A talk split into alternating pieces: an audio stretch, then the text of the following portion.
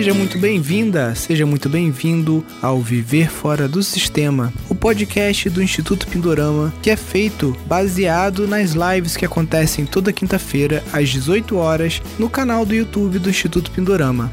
Neste podcast eu estarei sempre entrevistando, tirando dúvidas ou conversando com alunos do nosso curso de gestão de empreendimentos sustentáveis, também conhecido como o programa Viver Fora do Sistema. Então, sem mais delongas, vamos ao nosso podcast de hoje.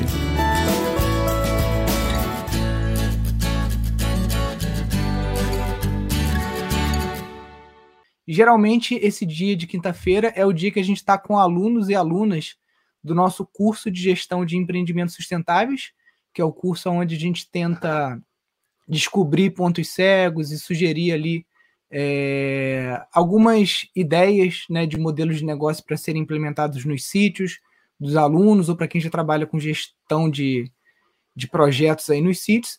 Só que hoje a gente vai fazer uma live especial, né, aqui com a presença da minha esposa Thaís. Fala pessoal, hoje estou de intrusa aqui. Thaís é arquiteta e é cientista social. E aí, quando o Beto encontrou esse texto né, do Bill Mollison, é, que na verdade foram, foram uma série de palestras proferidas por ele num PDC em 1981, né, lá no, no, se não me engano, nos Estados Unidos. E aí, esses, essas palestras depois viraram 15 panfletos, né, que são compilados, e você até encontra o PDF na, na internet, a gente vai abrir ele aqui para a gente lendo junto. E é, o intuito é a gente conversar hoje, trazer uma reflexão, né? O, o, o ano está começando. É, eu venho falando muito no meu Instagram pessoal lá de investimentos. Que tá tomando quem... muito pau por conta disso, né? É, nem tanto, agora até que tá. A galera tá mais tranquila. Para quem não tá já seguindo. já saiu quem. É, já saiu quem, quem tava não... mais chato. Né? É. Então a gente vem falar sobre justamente esse texto, né, que o Bill Mollison conta é, o dia em que ele foi visitar um grupo de investidores numa reunião lá no Canadá, tá? E aí a gente vai ler, vai debater e vai entender, vai trazer essa reflexão. Será possível que as mesmas empresas que destroem o, o, o meio ambiente é, e os investidores que financiam essas empresas, né, e nós também aqui consumidores, será que todos esses podem ser agentes de uma regeneração planetária? Né? Então a ideia é essa. Opa, Beto, tudo bem? Beleza. É, a gente vai meio que ler um pouquinho o texto, né? E vamos debatendo, e vocês podem comentar aqui no chat também. O chat aqui do, do Instagram é um pouco mais chato de ler, mas manda que a gente vai conseguindo ver tá? Então o Bill Mollison começa, né? Eu vou lhes contar uma história. Eu estava em Toronto na conferência de Mercado Futuro. Uma coisa que descobri foi que as pessoas criticamente interessadas em contratos de futuros eram aquelas que faziam grandes investimentos. Não era um encontro de hippies. Os hippies estavam naquela minoria de 2%, por... não estavam naquela minoria de 2%, né, que são os 2% mais ricos do planeta, né? Foi no centro de Harbour Castle, no Hotel Hilton. Eu estava de chinelo, o único indivíduo descalço por ali. Havia banqueiros de investimento mobilizando seu capital e alguns de seus diretores. Ocasionalmente, muitos de seus diretores. Essas são as pessoas que investem em contratos futuros. Contratos futuros, gente, para quem não sabe, é que todas essas commodities, né, soja, milho, algodão, é, o barril de petróleo cru, né, tudo isso é negociado em mercado de futuro é, atrelado a alguma bolsa, né? Pode ser a bolsa de Wall Street, pode ser aqui na, na B3, né? Então você tem esse, essa, essa negociação de mercado futuro, até mesmo de moeda, né? Contrato de dólar e tudo mais. Cada homem de negócios tem a sua panelinha ao seu redor. Ele tem amigos de longo prazo. Se você encontra um homem de negócios, você está se conectando com 10 ou 20 pessoas íntimas que estão sempre se ligando e fazendo negócios, e que têm associações por longo, te por longo tempo. Eles são velhos amigos. Ele provavelmente foi chamado para falar sobre é, é, soluções de um futuro possível, né? Sim. Ele era. É, o parágrafo aí, ele está falando exato isso, né? Eu era uma das. Posso, posso ler? Pode ler. eu era uma das poucas pessoas ali que estavam dando qualquer coisa positiva. Acho que eu era a única pessoa ali dando qualquer indicação de um futuro que você pode ter condições de controlar. Havia pessoas ali propondo ideias fora de meu controle e tenho certeza fora do de vocês. Havia propostas de um futuro que necessitaria uma quantidade enorme de soluções tecnológicas, enquanto eu estava indicando um futuro bem dentro da capacidade humana. E aí eu acho que ele está trazendo esse entendimento aí da, né, das, das, enfim, da metodologia de design da permacultura, né, aplicada a é, possibilidades de futuro, né, de mercados futuros ou de, enfim, soluções para problemas que possam gerar também economicidade, né?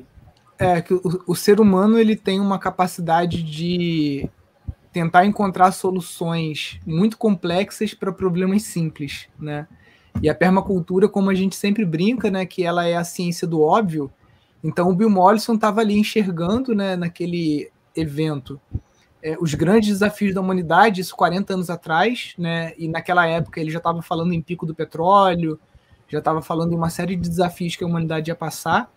E a, a galera querendo, tipo o Bill Gates lá, né, tapar o sol com espelho, e, e ele é, propondo algumas ações mais simples e, e, dentro da, da capacidade humana, né? Então, e aí ele entra aqui, gente, num exemplo da palmeira do Babaçu, que a como gente a gente ficou refletindo que é. não deve ser o Babaçu, o nosso Babaçu. É. Deve ser algum outro tipo de palma, né? Que também tem uma, uma. Você pode extrair algum tipo de óleo, porque ele fala que foi na Índia, né? Então a gente ficou é. imaginando que poderia tem ser. Muita, né? Tem muita planta que cresce hoje na Índia que foi levada aqui do Brasil para lá, né? Então a gente não sabe se às vezes o babaçu se super adaptou lá, como a goiaba, como o caju, né?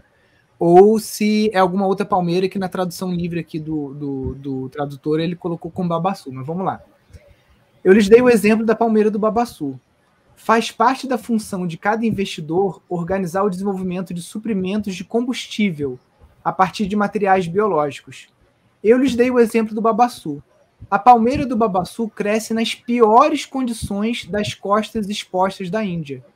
Essas palmeiras produzem uma seiva rica em açúcar, rendendo uma produção de cerca de 25 a 30 mil litros de combustível por hectare ao ano elas podem ser eficientemente associadas com outras produções. As palmeiras provêm ótimo sombreamento para outras plantas, já falando de consórcio né, e possível agrofloresta. agrofloresta. Há vastas áreas na Índia, em condições erodidas de beira-mar, aonde essas plantas podem crescer. Além disso, as palmeiras dão e têm dado por séculos uma proporção muito grande dos materiais de construção, cobertura e tapetes, então é uma solução ideal, é uma situação ideal, realmente para uma produção enorme de energia associada com comida e material para as pessoas construírem suas próprias casas. Porque eles estão construindo prédios inteiros dessa palha e são habitações apropriadas, porque aquele material é absolutamente impermeável à água, tem baixa massa e é ideal para aquele clima. É um material extraordinariamente bom para habitações. Ó, o Daniel está falando, babaçu significa literalmente palmeira em uma das línguas africanas. Então pode ser que tenha seja só a palavra para designar algum tipo de palmeira que certamente não, bom, quase certeza não é o babaçu. Né? Isso. É, eu acho também assim que o, o, o, menos importante é se é o babaçu exatamente ou se não é, né? É o é. conceito que ele está trazendo de como que uma palmeira, né? Toda a, a, a o que agrega a partir de uma outra lógica de raciocínio, né, de geração de abundância, né, a partir de, é. do pensamento. Bugou um... a cabeça dos milionários, né? Porque os caras só pensam, pô, a única coisa que pode trazer, que pode gerar energia é o petróleo, pô.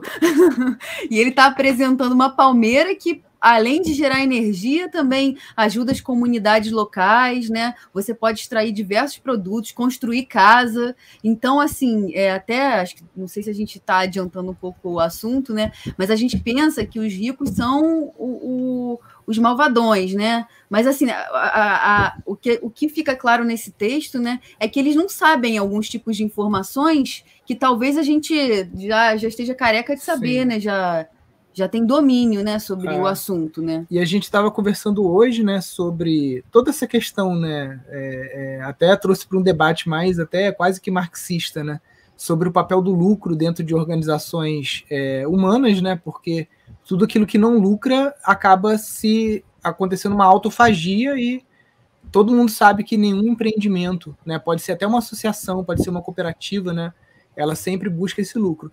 E quando ele dá o exemplo da palmeira, né? Ele fala da quantidade de subprodutos, né? Então não é só tirar o, o, o, a seiva ou fazer o etanol com essa palmeira, né, mas é fazer habitação, e hoje, trazendo isso para 40 anos depois, né, a gente tem, por exemplo, é, esses tipos de palmeiras e outras plantas né, que produzem muita biomassa. Né, uma, uma coisa que bugou meu cérebro conversando com o, o Nildson, né, lá da Hempstead. Né, é, um hectare de eucalipto produz 10 toneladas de biomassa. Um hectare de bambu produz 21 toneladas de biomassa. Aí a gente já fala assim: caramba, o bambu é sinistro, né? Um hectare, o dobro. Um hectare de cânhamo produz 100 toneladas de biomassa.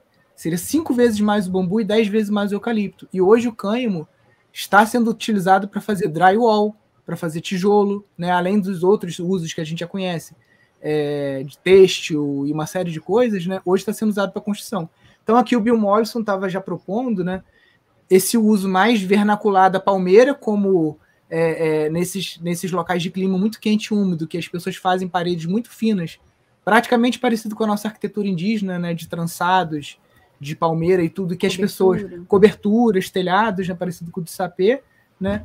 E os tapetes, ou seja, já uma, uma, um uso quase que mais industrial, porque você tem teares que trabalham com fibras naturais, então você pode estar produzindo tapete, etanol e casas, né? Fora se você bota uma equipe de, de P&D, né, de pesquisa e desenvolvimento, de uma grande multinacional, para estudar o babaçu, com certeza os cientistas ainda vão encontrar umas 4, 5 ou 10 usos para essa planta, né?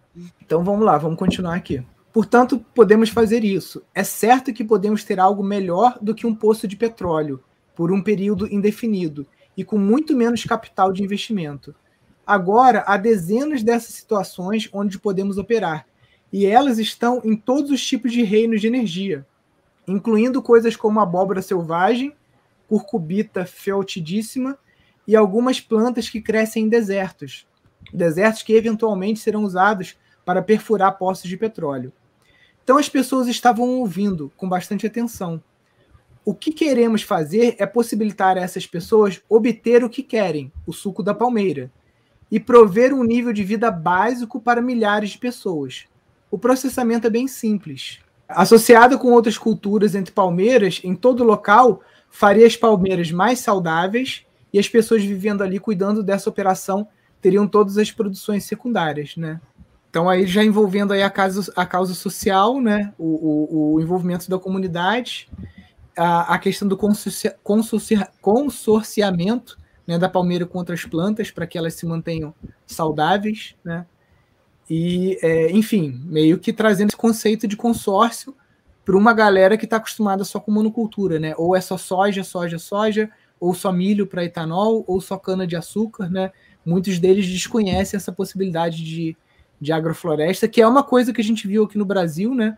Quando a família do Abílio Diniz, né, que é dono do grupo Pão de Açúcar, o Pedro Paulo Diniz se casou com uma professora de yoga e aí começou a é, conhecer um outro mundo mais alternativo, se encantou pela agrofloresta e criou a Fazenda da Toca, que foi talvez um dos primeiros grandes empre empreendimentos de utilizar uma agrofloresta mais mecanizada para produzir toneladas e toneladas de polpa de fruta para um dos maiores grupos né, de, de, de varejo do Brasil. Né? E aí ele fala, né, aqui o autor destaca a frase: Estou tentando vender aos ricos a ideia do trabalho conjunto. O que estou tentando fazer aos ricos é a ideia do trabalho coletivo, né, o trabalho em conjunto. É o empilhamento funcional. O significado original da palavra é pôr uma camada de pintura sobre a outra. É como uma disposição de cores. O que estamos arranjando são, são funções. Isso aqui, Beto, parece que é. Ele, ele aqui já começa a falar um pouco do, das estruturas invisíveis, né? Exatamente. É, eu acho que o, o que ele traz aqui é, é, é o pensamento sistêmico né, da, da permacultura e que, de, em algum modo, cara, o, digamos assim, os, os investidores aí, os grandes capitalistas, os caras até têm um pensamento sistêmico, né? Quando, por exemplo, os caras eles têm uma diversidade de investimento. O cara não investe numa única coisa todo o dinheiro dele, né? Isso é uma lógica do, do mercado aí, você pode falar até melhor, você está estudando isso pra caramba. Os caras diversificam. Porém, eles não entendem que não dá para ter um sistema de concentração, né? Eles, eles ainda pensam na, na diversificação do investimento deles, mas o resultado disso acaba sendo a concentração. E aí logo você começa a estagnar todo o sistema, que é a lógica que a permacultura traz de circulação, né? De múltiplas entradas, múltiplas saídas, mais de uma função para o mesmo elemento, mais de um elemento para uma função. Então, na verdade, eu acho que ele começa aqui a falar isso, né? A gente, tem, a gente pode gerar abundância e, a partir disso, gerar um, um sistema um pouco mais distribuído, né?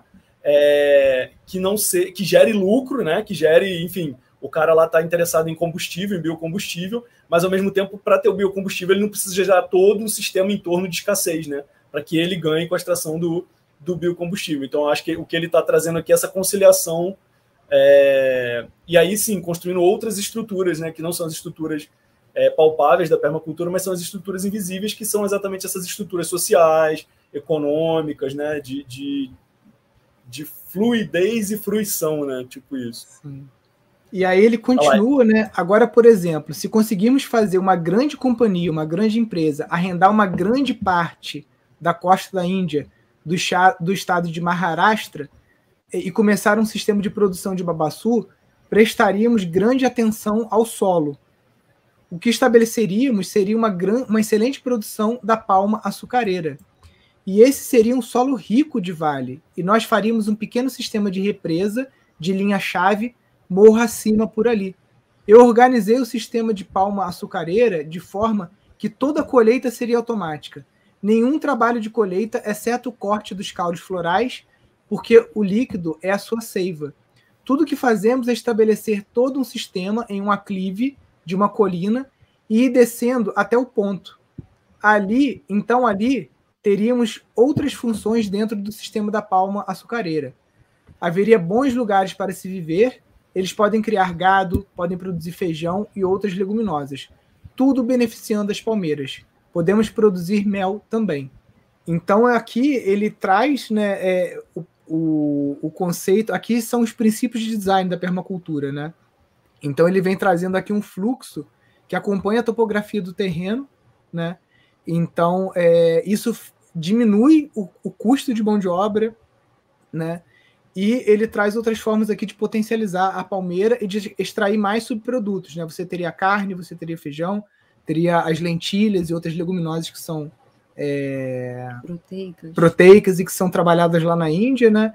E também o mel. Né? E aí ele frisa: tudo que o investidor quer é um retorno para os seus investimentos. Né? E... Se você apresenta uma ideia como essa, é claro que o cara vai achar muito mais interessante né, do que toda a problematização que tem né, em torno do, do, do, dinheiro, né, do lucro, né, essa, essa, essa nossa visão até um pouco é, é, cristã né, sobre o lucro. E aí, se tudo que a gente traz é só essa, essa, essa problematização, né, então a gente não está apresentando para ele é, a gente não está não, não tá apresentando para ele uma solução, né? Uma coisa que vai fazer com que ele enxergue um, um, uma possível, um possível investimento, né? Sim.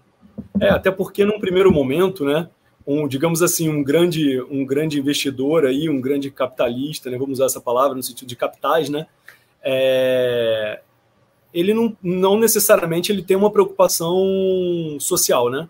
Então a abordagem dele no primeiro momento que ele quer o retorno do investimento. Então se você chega e faz, mostra para ele, ó, existe uma outra metodologia de design que você, é, com muito menos gasto energético, você tem um retorno muito maior.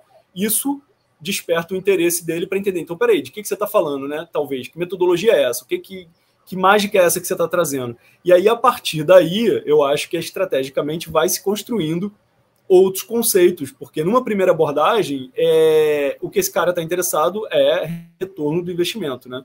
É otimização de, né, do, do, do que ele investe e do retorno que ele vai ter. Então, pegando por essa abordagem, é isso aqui que o Bemolles propõe, né? Pô, primeiro você chega e mostra para o cara, olha só, eu sei desenhar um sistema para você, onde você, além de extrair o que você estava pensando, você consegue extrair um monte de outros subprodutos, você consegue gerar é, uma abundância ali de, de, de, recursos, inclusive para as pessoas que estão trabalhando ali no, no, no, processo, E aí, claro que ele também já está falando de uma questão social, só que de uma forma ainda muito indireta, mas que ela está presente, né? Do momento que a gente está falando de uma, de um, talvez, por exemplo, um sistema de colheita que não é tão agressivo para o trabalhador, que não desgasta tanto o trabalhador, de um sistema, né, onde ali, por exemplo, talvez o trabalhador está tá trabalhando dentro de um ecossistema que é muito mais agradável, mais fresco, né? Menos exposto ao sol, menos exposto, enfim, a, a toda a, a, aridez né, do ambiente de monocultura, então assim, sem o uso de venenos, então assim, ele já está falando aí de uma preocupação social, né, ambiental, mas ainda sob um discurso de otimização de investimento, né? Então eu acho a abordagem super inteligente. Né? Eu tive acesso uma vez a um estudo que fazia uma comparação de se grande parte da Amazônia fosse desmatada para produção de carne, né, gado de corte para exportação isso renderia. Eu posso estar enganado nos números aqui, mas eu lembro mais ou menos a proporção. Isso renderia para a balança comercial do Brasil um superávit de 9 bilhões de dólares. Tá? E se essa mesma área da Amazônia fosse preservada e fosse extraído só um produto, que é o açaí, né, fosse introduzido mais, e, e, e, e o açaí não só é, o açaí como a gente conhece de polpa, né? Mas, por exemplo, lá nos Estados Unidos você vê muito ele em cápsula, né? O superávit seria de 35 bilhões de dólares, né? Então você deixar a floresta em pé e trabalhar com uma lógica extrativista que é bom para todo mundo, né? Então muitas vezes é, é, eles não sabem, né? Ou fazem estudos, até modelagens como essa, né? Que podem ser tipo quase como modelagens é, é, econômicas mesmo para ver outros cenários, né? Peraí, será que derrubar tudo e botar carne é mais rentável do que manter a floresta em pé? É, conseguir crédito de carbono para essa floresta, né? É, através aí, como comentaram aqui, né, o NFT, o blockchain, e também, além disso, do extrativismo de uma planta, que é o açaí. Né? Imagine quantas outras possibilidades você tem. Né? A gente está falando de uma espécie só nesse bioma, né? que é muito rico e tem outras outras funções. Né? Então vou continuar aqui para a gente também conseguir ler o texto todo. Né? Então nós temos pessoas que estão cuidando das palmeiras. Nós temos uma produção, produzimos mel, praticamos aquicultura. O investidor pode deixar perder isso tudo. Tudo que ele quer é ganhar um retorno da capacidade de produção de álcool do local, do etanol. Todas as outras pessoas possuem essas outras capacidades você ficaria surpreso com a quantidade de sobreposições não interferentes que se pode ter em um local. Sobreposições que manterão famílias em boa saúde, ao mesmo tempo em que mantém uma produção de etanol que nunca acabará. Agora o investidor, ele não está contra isso, porque ele não queria uma capacidade de produção de peixes. Ele não queria uma capacidade de produção de mel. Ele não queria produção de grãos. Portanto, esse é o tipo de proposta que homens de negócio estão muito dispostos a discutir. Eles nem sequer têm que possuir um local. O que eles precisam possuir, então, é o direito ao álcool. Como Gu, Gu Gube, como é que é, amor? Gube, Gubekian, deve ser o Caluste ah. ah. Gubekian. Gubekian diz: deixe os mansos herdarem a terra, contanto que eu tenha os direitos de mineração. Então, qual é a maneira lógica de se abordar essa situação? Ponha o local no Instituto de Permacultura. Então, todo mundo recebe o direito eterno àquela parte da produção na qual estão interessados. O Instituto de Permacultura aceita e administra os direitos. Agora, essa é uma boa proposta. Porque o que eles estão ganhando? Por, porque o que eles estão ganhando? Logo acima das cabeças, produção agrícola enriquecida aparência maravilhosa nos olhos do mundo. Veja o que eles estão fazendo aqui. Todo mundo está fazendo exatamente o que quer fazer. Aqui, se tem pessoas felizes que estão mantendo sua situação saudável e algum supervisor treinando nos princípios da permacultura, provavelmente presente no local, está trabalhando para garantir que dê certo cada palmeira pode abrigar uma orquídea de baunilha. Então, essa coisa das, das camadas, né, se sobrepondo. Ao mesmo tempo que você produz essa, essa palmeira, né, para extração do, do álcool, né, do açúcar, do álcool, você também tem uma produção de orquídeas que, que podem dar baunilha, né, aquela vagem da baunilha. Então, o designer, o designer de permacultura começa a empilhar os elementos e ele passa o cuidado das orquídeas de baunilha para outro grupo. O capitalista ele tem interesse só naquele recurso, né, que no final vai ser mais valioso para ele, né, que ele quer ter o direito de explorar, de explorar o álcool, né? E a, a, os outros grupos, as outras, os outros subprodutos daquela, daquele sistema, né? E o interessante aqui, né, é que bem di diretamente ele está propondo uma, uma outra reorganização é, econômica ou, ou, organizacional, né? Ele coloca como se o Instituto de Permacultura, como a gente tem aqui no Brasil, né, muitos é, é, institutos que tem como principal é, cliente a Natura, né, e a Natura acompanha ali de perto as boas práticas e tudo mais.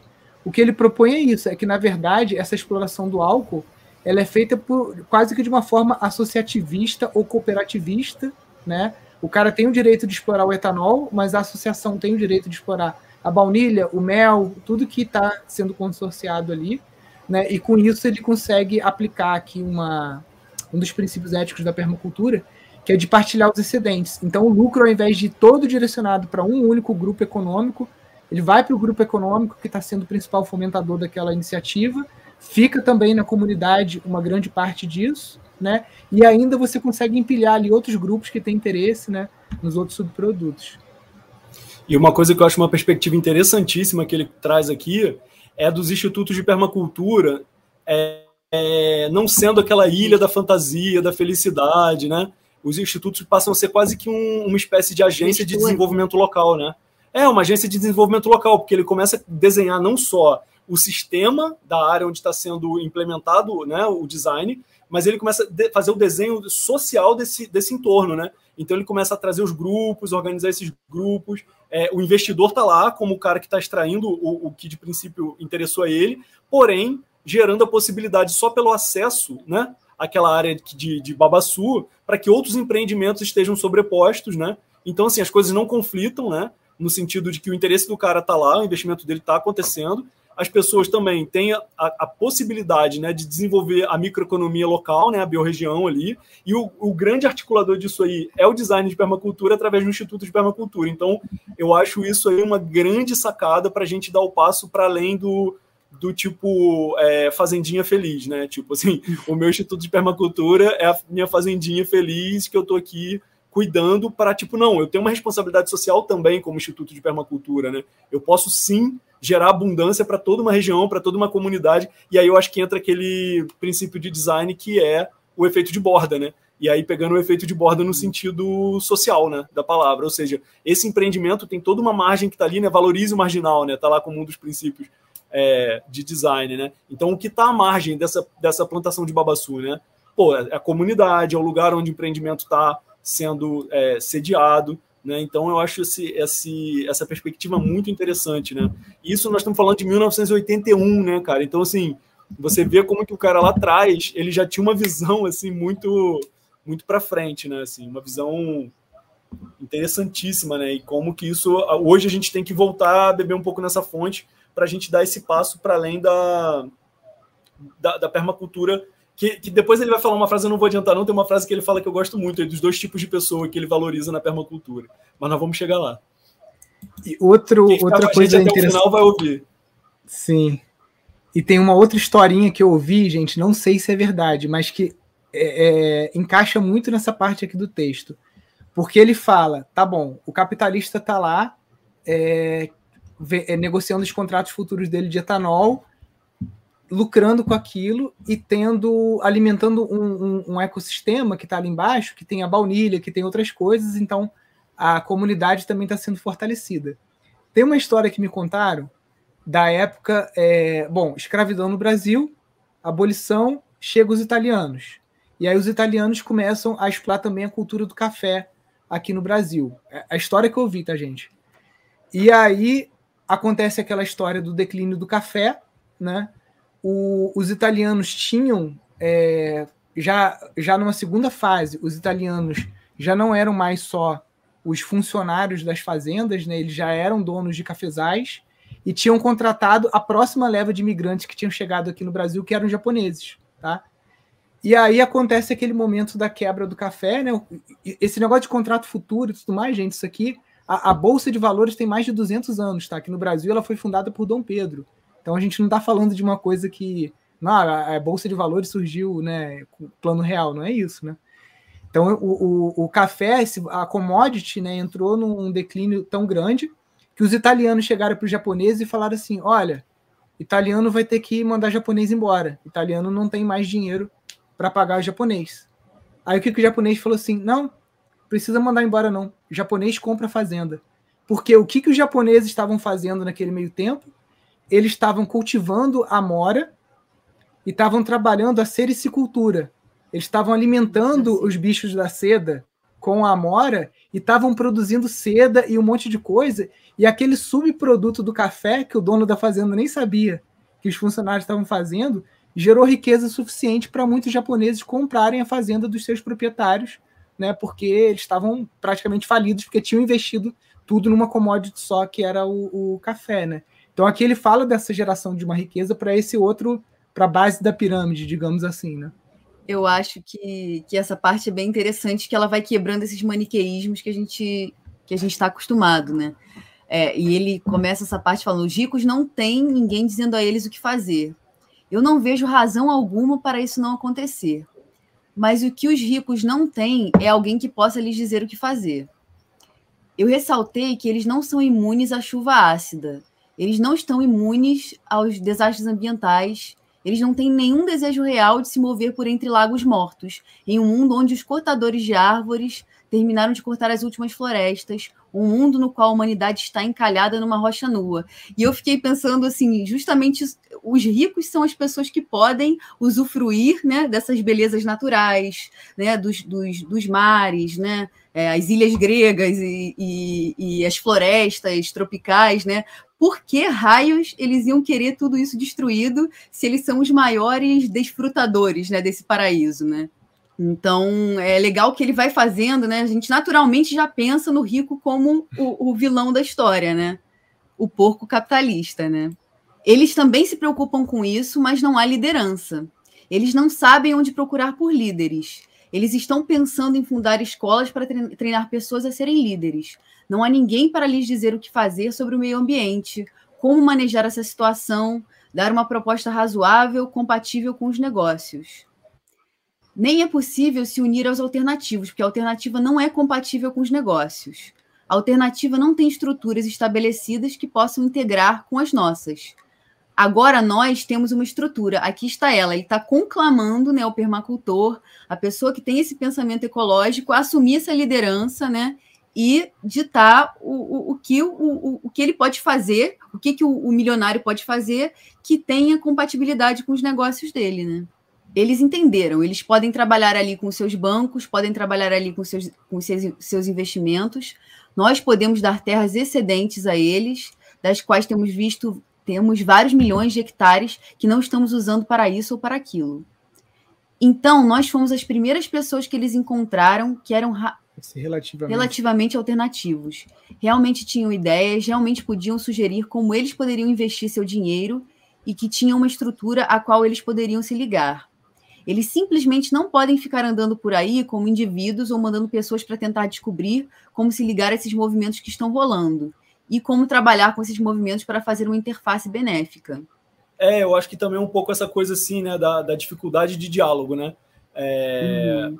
Como o quanto que às vezes é, a comunicação ela fica impedida justamente pela dificuldade de diálogo, porque as pessoas não estão nem abertas a ouvir, né? Seja de um lado, de outro, de ou de outros lados, enfim como que às vezes as partes, né, estão tão é, já cheias de preconceitos e ou é, conceitos muito arraigados e tudo e são incapazes de parar e escutar e ou se propor a ir ao diálogo, né? Muitas vezes participando de eventos onde você pode chegar e ter acesso a uma pessoa que é, muito, isso me, me lembra várias várias situações, como por exemplo é, um investidor que uma época no início do ano 2000 criou em São Paulo uma escola até chamada Lumiar, que era uma escola com uma proposta interessantíssima, e o cara era assim, um milionário, e o cara foi muito interessante isso. O cara reuniu assim a nata dos educadores libertários no Brasil, que na época eram todos anarquistas, sabe? Com uma galera assim, anarquista, militante, e o cara tinha dinheiro, e o cara falou assim, cara, eu sei que a educação como tá, ela não, ela tá fadada ao fracasso, assim, tipo, eu quero uma, pensar uma outra escola, meus filhos estão em idade escolar, e vocês são as pessoas que estão pensando em educação libertária hoje no Brasil, né? Então, eu quero que vocês montem um projeto para mim, que vocês sejam os professores dessa escola, e essa galera se abriu a isso, né? Então, o cara era um empresário, assim, tipo, com muito recurso, não me lembro agora o nome dele, não sei se a escola ainda existe, e a galera, como se abriu o diálogo, foi possível criar um projeto assim, num curto espaço de tempo, com recurso que talvez não existisse né, de outras fontes, para uma experiência educativa no Brasil assim tão de vanguarda lá no início dos anos 2000, 2000 né? Então, só pelo simples fato de ter havido esse esse ponto de contato, né? Então, acho que também isso aí, né? O quanto que muitas vezes as coisas podem ser melhores se a gente se abrir ao diálogo, né? Sim, total. Ah, dinheiro sujo. Agora, há aqueles que nos dizem: não vá com eles, é dinheiro sujo. Mas daí, lá estão eles e aqui estamos nós, né? Formando essa, esse. Nós e eles, né? Nós não temos 10 anos para arrumar as coisas. É cooperação ou guerra. Achei isso muito, muito legal.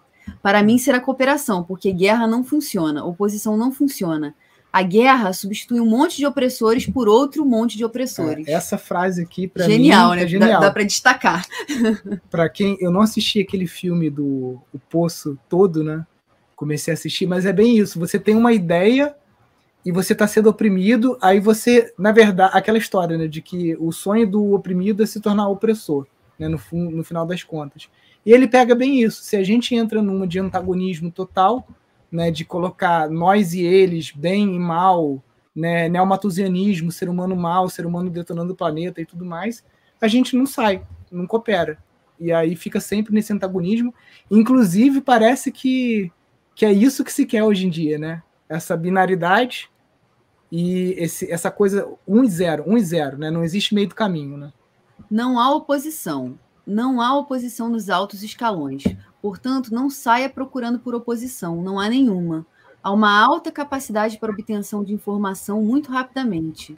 Se nós temos informações sobre a chuva ácida, eles podem obter os dados antes. Acontece que eles nunca pensaram em procurar. Você lhes dá aqueles dados e diz: vá conferir por si mesmo, não acredite em mim. Você sabe esse grupo pode ter a informação averiguada talvez em quatro dias e formular uma declaração de alto impacto que é ab absolutamente medonha. Tudo que eles têm que fazer é pedir à sua secretária brilhante que o faça. E ela talvez tenha um diploma em bioquímica. Ela mexe nessa chuva ácida. E aí ele botou uma expressãozinha aí que. É, eu disse: Olha, eu não quero que vocês acreditem em mim, mas eu vou lhes dizer. Eu lhes darei quatro áreas para vocês verem e tirarem suas próprias conclusões se vocês acham que tem um futuro. Olhem para os solos, florestas, poluição e chuva ácida. Olhem ali. Não estamos encontrando nenhuma oposição. O que estamos vendo é a aceitação completa, a aceitação de uma situação real com uma metodologia a qual o investidor pode ligar-se. Esta é a situação. Este é o tipo de metodologia que nós estamos fazendo para eles. É uma metodologia base, é, válida. É, o que, o que, eu acho interessante aqui, né, é que ele fala, é, cara, você imagina os laboratórios de P&D que essas organizações têm, né? Então, se você não está acreditando em mim, né, que a Palmeira Babassu ou, que, ou da chuva ácida e tudo mais, não acredite em mim, vai e pesquise. Os caras têm acesso a laboratórios e, e estruturas que a gente não faz ideia. Então, eles podem validar muitos dos princípios da permacultura. Aquilo que a empiria já nos mostra, né? É. Eles conseguem validar de forma científica, né? Muitos desses desses métodos. Na verdade, eu acho que hoje, né, esse texto é de 1981, né? Eu acho que hoje, mais do que nunca, né, cara, todo mundo já está mais do que consciente sobre tudo que está acontecendo no planeta, sobre todos os grandes desafios. É, e aí o que acontece é que quem está chegando são os estúpidos falando vamos para Marte. Porque quem tem é. soluções reais, menos especulativas, está é, tá se opondo ao diálogo ou tá já partindo do princípio de que não há disposição para escuta. Eu não estou dizendo aqui, contudo, né, pagando de, de poliana, ingênua, né, moça, que oh, são todos bons e vão comprar nossas ideias de primeira. Eu acho que existe uma abordagem que é possível ser feita, né? E eu acho que o que é importante é a disposição para o diálogo com soluções também pautadas no que é factível, né? Porque o que acontece é isso, é muito mais bonito e o cara chega num diálogo de um lugar onde ele tem escuta e propõe uma estupidez dessa de vamos levar milhões de, de terráqueos para Marte até 2000 e, sei lá, 20 quanto que ele está falando, 2030, que já é dito pela própria ciência, né, cara, pela, pela galera da astronomia, pela galera da, da, da, das ciências ligadas à, à, questão espacial, que não passa de especulação. Os caras estão ganhando mais dinheiro especulando com uma pseudo-solução para o momento planetário, sabe? É? Só que é isso, os caras têm voz estão falando, né? E aí, por que, que a gente não é. usa a nossa voz também para falar dentro de um discurso mais, como ele coloca, né, menos opositivo, né? É, pegando de novo um princípio de design, que é agregar, né, ao invés de segregar, né? Ao invés da gente Sim. segregar e ficar nessa de nós somos os salvadores, eles são destruidores, é tipo assim, é nós, né? É nós, Sim. nós estamos aqui na Terra, a gente habita o mesmo planeta, e aí, né? Como que a gente sai disso? Então, eu acho que e, é... e, essa geralmente a galera tem uma postura muito reacionária, né, contra contra essas coisas. Aconteceu uma situação essa semana que eu postei alguma coisa no Instagram falando sobre deixar o dinheiro em letra do crédito imobiliário, né? Aí alguém falou: "Ah, mas isso financia as grandes é, construtoras e tudo mais". Aí eu falei assim: "Beleza, qual a sua proposta? Porque é, por lei 65% de todo o dinheiro que está na poupança também vai para o mercado imobiliário. Então você que está achando que você está acima do bem e da verdade só porque o seu dinheiro está na poupança, ele está financiando a mesma coisa. Então qual a sua proposta? Será que existem outras linhas de financiamento? Ah, tem o Finapop que financia lá é, é, a agricultura familiar e etc. Mas a galera vem numa, muito numa de atacar e nunca de propor uma outra solução, até porque eles estão incorrendo no mesmo erro e eles não têm como falar porque a mão deles está suja também. Entendeu? Então não tem nem como apontar, porque se apontar vai ver que o dedo está cheio de merda também. É, por exemplo, no, é, existe o, o, Instituto de Permacultura Financeira né, nos Estados Unidos, e os caras estão há, há alguns anos lá, não sei enquanto anda hoje, com a proposta da criação do Banco da Permacultura, por exemplo. Né? Então, assim, isso é tentar encontrar uma solução dentro de uma dentro de um cenário, ao invés de ficar atacando, né, talvez o, o mercado e, e, ou qualquer outra coisa, e aqui eu também não estou falando nem bem nem mal do mercado, mas eu digo assim, dentro dessa lógica que você disse, né? Teu dinheiro está passando pelo sistema financeiro, né? O teu sistema está passando pelo sistema bancário, é, você está usando dinheiro, né? Tipo, então, assim, é, agora, como que a gente, o que, que a gente está propondo para, digamos assim, sanar, né? Esses ambientes, né? Tipo, construir estruturas mais saudáveis, mais salubres, assim como propomos é, construção de sistemas agrícolas mais saudáveis, quais são os sistemas financeiros e econômicos né, mais saudáveis que nós podemos é, construir e de que maneira a gente pode trabalhar dentro do que está posto aí, de uma forma que a gente possa, sim, gerar é, possibilidade de avançar 5, 10, 15 anos rapidamente, né, com a estruturação de tudo isso que a gente vem é, falando, porque demanda recurso, né, cara? Então, assim, como que a gente caminha nessa direção, né? Ao invés de ficar no discurso, né? Porque a gente não tem mais tempo para discurso. A verdade é essa, né, cara? Assim, tipo, a gente não tem. Talvez na Eco 92, não. talvez lá em 81, a gente tivesse tempo, né, cara, para discurso, para panfletagem, para, sabe? Hoje, cara, é ação, né? E ação demanda recursos. Planejamento, recurso estratégia. Planejamento, né? Recurso é. para planejamento, recurso para implementação, recurso humano, enfim, uma série de, Na preguiça, É mais fácil, é mais fácil você ficar apontando o dedo do que você fazer isso tudo, né? Você vê que é. lá na, na Catalunha eles criaram aquele Triodos Bank, né, que é o primeiro banco antroposófico, que já é um banco totalmente fora desse, desse mainstream, né? Mas imagina quanta energia, quanto dinheiro, quantas horas de trabalho, quanta, quanto network, quanta conexão para você criar um banco antroposófico. Então a galera não, prefere ficar sentada. É, e tem essa coisa também, né, assim, porque que eu acho que isso é uma coisa principalmente. Aí eu vou falar do Brasil, porque é o cenário que, eu, que, né, que a gente atua e conhece, enfim, é, eu não posso falar no cenário global, mas eu acho que aqui no Brasil é, a gente ainda está com um olhar muito da permacultura, principalmente voltado para bioconstrução e agroecologia, que são só duas pétalas, né? Duas pétalas de sete pétalas que a gente tem lá na nossa mandala, lá na flor da permacultura. E assim, e precisa ter gente pensando em economia, precisa ter gente se debruçando sobre soluções econômicas, sobre como assim como precisa ter gente se debruçando sobre novas formas de educação, sobre. É, e eu não estou falando que não tenha, eu estou dizendo que hoje ainda é, o maior volume né, de atuação do, do, do, pessoal da permacultura é ainda dentro de energias, produção de alimento e construção, né? e, e tecno, é, tecnologias apropriadas, manejo da terra e é, espaço construído. Né? São, são as três pétalas que a gente ainda fica muito e tem muito volume de muitas ações. Agora, as outras pétalas como um todo, a gente não tem. E aí, a da economia e finanças, por exemplo, é uma das que, né, assim, a gente. É, talvez hoje o Pindorama seja pioneiro aí de estar tá levantando essa discussão é, para estar tá falando de. Dentro da permacultura, estar tá falando de uma maneira mais aprofundada e, e, mais propositiva dessa história de. Tá, e aí, economia, né? O que, a gente vai fazer agora? Né? Como é que a gente é, beleza, tem uma casa, tem uma casa ecológica, temos sistema agroflorestal, temos ecossaneamento, temos a energia lá renovável, mas e aí, o que mais, né? O que mais para além disso? Como é que a gente gera a, a economicidade até para a gente gerar abundância para fortalecer outros sistemas, regenerar biomas, é, regenerar comunidade socialmente, né?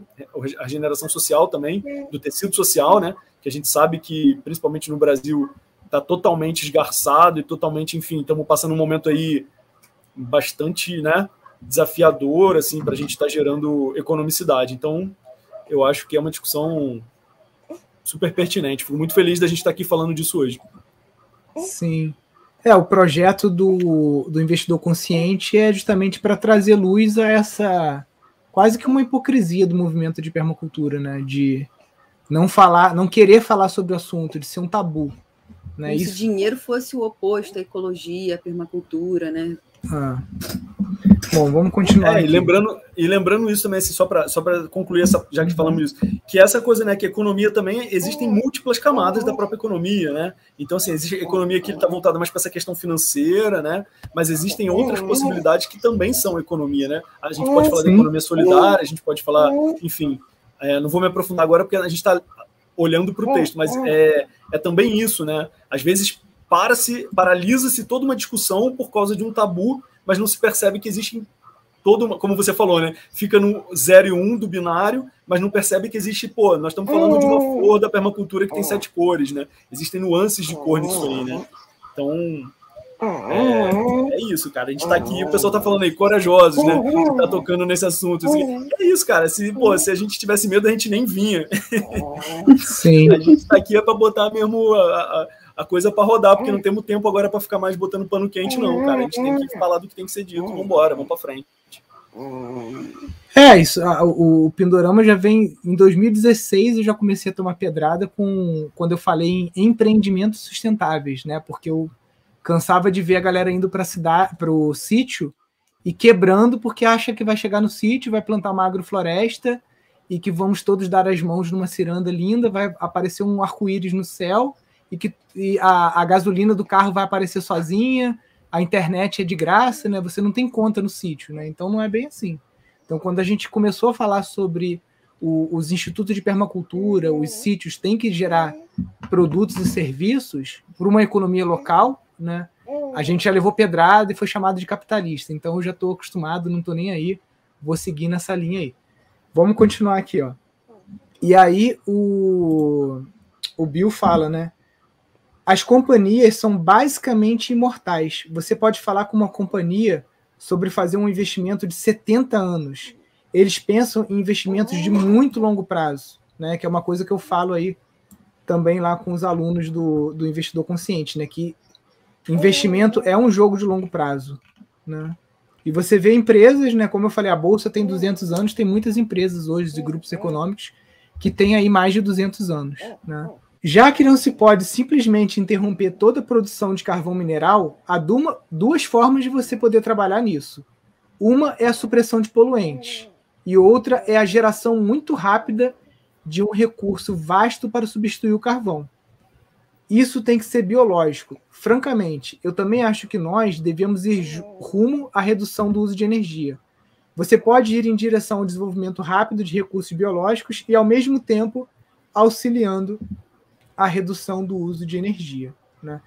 E aqui eu acho que ele toca num ponto né, fundamental, porque muita gente assim que é descrente dessa revolução verde ou tecnológica fala que não adianta, porque enquanto a gente não pensar em redução de consumo de energia, é, sempre a gente vai estar consumindo mais. Não importa se você botar parques eólicos energia solar, tudo quanto é tipo de energia, grafeno, o que quer que seja. O ser humano hoje, é, até de uma classe mais baixa, ele tem um conforto que muitos reis há 200 anos não tinham, né? E a gente acha que esse é o nível de conforto que a gente tem que manter para sempre, para todo mundo e escalonando. Então é uma coisa que a gente tem que rever, né? Será que é, todo mundo vai poder ficar fazendo viagem de avião é, a vida inteira, o tempo todo, pegando avião, sei lá, tem gente que pega avião toda semana, entendeu? Será que isso vai ser sustentável no longo prazo com querosene? Será que, enfim, né, eu acho que essa, essa questão que ele está trazendo aqui, a gente pode conseguir inventar etanol, a gente pode conseguir substituir é, toda a nossa matriz energética por matrizes alternativas, só que se a humanidade continuar demandando uma crescente de consumo de energia, essa equação nunca vai fechar, né? E, gente, ah, eu uso pouca energia. Uma hora sua aqui no, no, no YouTube, no, no celular, você está consumindo mais ou menos 60 watts nos servidores da Google, do YouTube, da Facebook, tá? Então tem coisas que a gente nem para para pensar, que é ficar ali no celular é, vendo o feed, né? E que a gente está gastando energia lá no servidor. Aí a Google tenta fazer um sistema de energia alternativa com espelhos e tudo mais. Aí vem a galera, não, que isso aí tem impacto ambiental, não sei o quê, mas a galera tá lá usando o Google também, tá gastando os 60 watts no servidor da Google. E se a Google tenta fazer um negócio diferente, ainda toma pedrada, né? Então, que foi aquele documentário bem escroto do Michael Moore lá, o, o... caramba, é um documentário último do Michael Moore né, que ele meio que demoniza as energias, as energias limpas, alternativas. Né? Ah. Limpas, né? E eu acho que um grande problema também é esse, porque é o desperdício, né? O que está acontecendo hoje, além de um consumo para além, é que esse consumo ele está muito baseado no desperdício, né? E a gente sabe que eu também outro princípio da permacultura. Todo desperdício é um erro de design, né? Então, assim, é muito desse gasto excessivo de energia é justamente, se a gente for lá entender o sistema de Babassu que ele propõe, tem a ver com o desperdício de sistemas mal desenhados, né? Então, assim, é, o desenho dos sistemas, de um modo geral, eles são sistemas que não são é, eficientes. São sistemas. Então, isso ainda gera um gasto de energia muito maior, né? Porque poderia haver abundância para todo mundo e, assim, sem ter tanto desperdício, né? De, de, de energia. Então, eu acho que a questão é o, o grande todo é o, é o desperdício, né? Assim, eu acho que é o, o, a fonte, a gente vê isso com alimento, a gente vê isso com tudo, os combustíveis, os sistemas que não são pensados, né? E aí alguém comentou aí que isso é o novo neomalthusianismo. Eu acho que precisa estudar mais o que é o malthusianismo para entender o que a gente está falando aqui e ver que não tem nada a ver com o que nós estamos falando. Né? Tipo assim, pegar um, um, jargão aí e trazer também, eu acho que é fácil, né? É, tem que ir lá. Eu acho que ele está sendo até sarcástico. Depois é, ele, ele é, completou aqui, ó. Está sendo até sarcástico mesmo. É, isso aí, não, porque não é, né, cara? Não estamos falando disso aqui, estamos falando de outra de outra pegada. Nós estamos falando assim do que é necessário. E aí ele e sem continua, ingenuidade né? também não, tá, gente, né?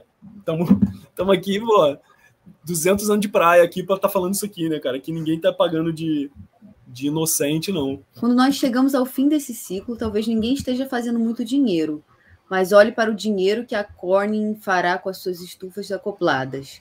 Então você pode concentrar nesses futuros e esses são futuros reais. O capital pode ser convertido para modos de redução de energia sem problemas.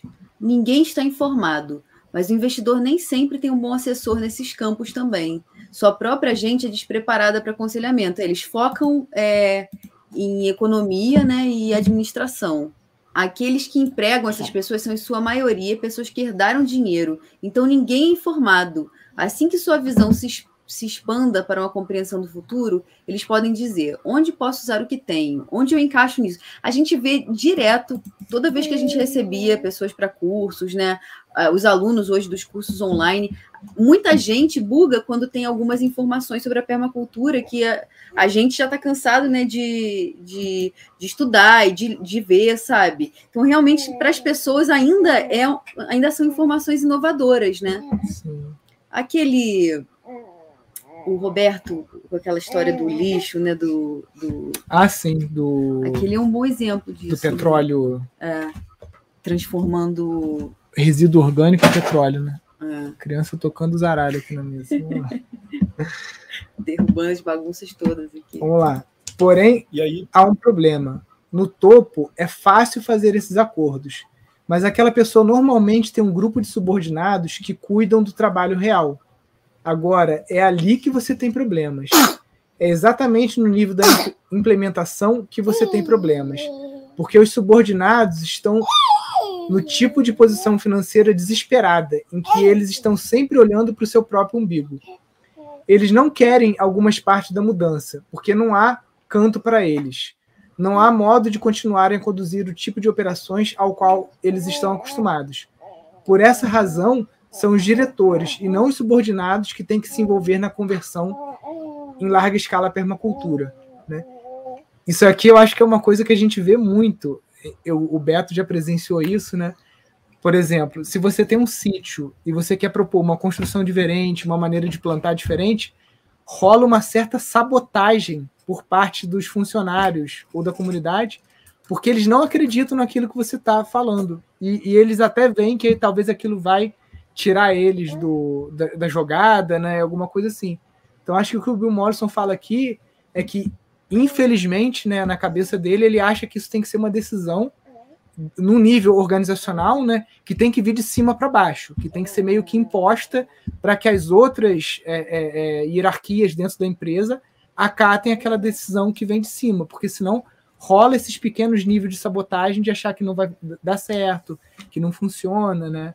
É, e aí eu acho que e aí eu acho que cabe ressaltar isso também, porque, por exemplo, eu acho que talvez se o Bill Mollison hoje conhecesse o conceito de organizações de centro vazio, é, da própria sociocracia e tal, ele conseguisse construir um outro entendimento também de como poderia isso ser construído em níveis, também em camadas, né? E não necessariamente vindo de cima para baixo. Porque também de cima para baixo pode gerar sabotagem, né? Porque quem executa. É, então eu acho. Aí eu estou falando do meu ponto de vista, né? É, como nós estamos aqui para debater o texto, é, eu acredito que é possível um nível de entendimento, né? Como outro dia a gente estava conversando com uma pessoa numa das nossas mentorias aqui, e ela estava falando que o funcionário lá ele ele tinha uma grande dificuldade de fazer as coisas conforme ela estava falando. E aí a gente sugeriu para ela o seguinte: mas você já contou para ele qual é o plano? Você já, dizia, já disse para ele o que, que tá, qual é essa transição que está acontecendo no, no sítio, para ele entender o que está sendo planejado e, e, e, escutar, inclusive, a opinião dele. E aí, é, hoje na, na sessão lá de mentoria, ela trouxe o retorno falando que foi super legal ter feito isso, ter contado né, para ele, porque aí de fato realmente ele meio que entendeu o que está sendo feito e parou de se sentir ameaçado, né? Porque ele estava se sentindo ameaçado justamente porque não não entendia e estava achando que estavam achando que o trabalho dele era ruim, né? E aí, do momento que ele entende, ah, tá, a lógica meio que mudou, então como que eu posso aqui, com meus conhecimentos, me adequar a isso? Então, eu acho também que tem esse lado também, né? Se a coisa é, é meio construída junto, e aí tem que se encontrar esses caminhos dentro da cultura organizacional, e é por isso hoje também essa história do ESG, né? Esse, esses novos modelos de governança também, empresarial, né? Eu acho que isso pode estar caminhando nessa direção. Tem um comentário interessante aqui do Estúdio Quintal, porque eu sou uma pessoa bem aberta, tá, gente? Eu não sou é, determinista. Ah, o que é, o que é. Aquecimento global é uma falácia, ou aquecimento global existe, o planeta está mudando por, por atividade humana ou não. Eu acho esse debate super válido. Tem cientistas sérios dos dois lados, né? Tanto alguns que têm estudos é, tentando provar uma tese de que a atividade humana está mudando o clima, e outros cientistas falando que não, que isso são ciclos do planeta. Mas eu acho que o ponto principal aqui da palestra não é questões climáticas. Você vê que o Bill Mollison, quando fala ali, por exemplo, chuva de chuva ácida, ela é um, um evento é, mensurável, né? Que você consegue medir a qualidade da água e tudo mais. E desgaste você, de estrutura. Desgaste de estrutura. E você consegue comprovar que perto de centros de refinamento de petróleo, por exemplo, a Reduc, vários locais, você tem sim chuva ácida, né? E também a, a, a, existem várias modelagens computacionais que mostram o quanto que a gente ainda tem de diamante, porque diamante é usado em bisturi, uma série de coisas, o quanto que a gente ainda tem de uma série de elementos mineráveis no planeta. Então, acho que o tema aqui, para a gente não entrar de novo nesse é, é, binarismo aí de é, negacionista do clima e Haribo, buraco de ozônio, é entender que a, a, a, a forma como a indústria hoje está organizada, e por isso a gente já discute, tem aquele desenho antigo lá da história das coisas, né? É muito linear. Extrai da natureza, processa, consome e, e descarta. Mas eu acho que o ponto, gente, não é a gente entrar de novo nesse embate né? aonde, né? é, aonde a gente cria uma distância de novo, né? De ah, eu sou um negacionista do clima e eu acredito que o homem está mudando o clima. A gente não pode entrar nesse embate. A gente tem que chegar no meio do caminho, que é hoje, hoje o nosso, a nossa sociedade está estruturada de uma forma que tem muita perda de energia nos processos. Né? Tem desperdício, um terço dos alimentos que a gente produz são desperdiçados, tem uma série de coisas, né? E aí, como que a gente muda isso? Qual o impacto que isso tem no planeta? Não no clima, né? Não vamos entrar nessa de que o clima está mudando. Eu acho que aí a gente já entra num outro, numa outra discussão que a gente acaba se perdendo. Ainda assim, eles têm que ter assistência. O que precisamos é de milhares de designers qualificados em permacultura, capazes de manejar os aspectos de implementação e administração.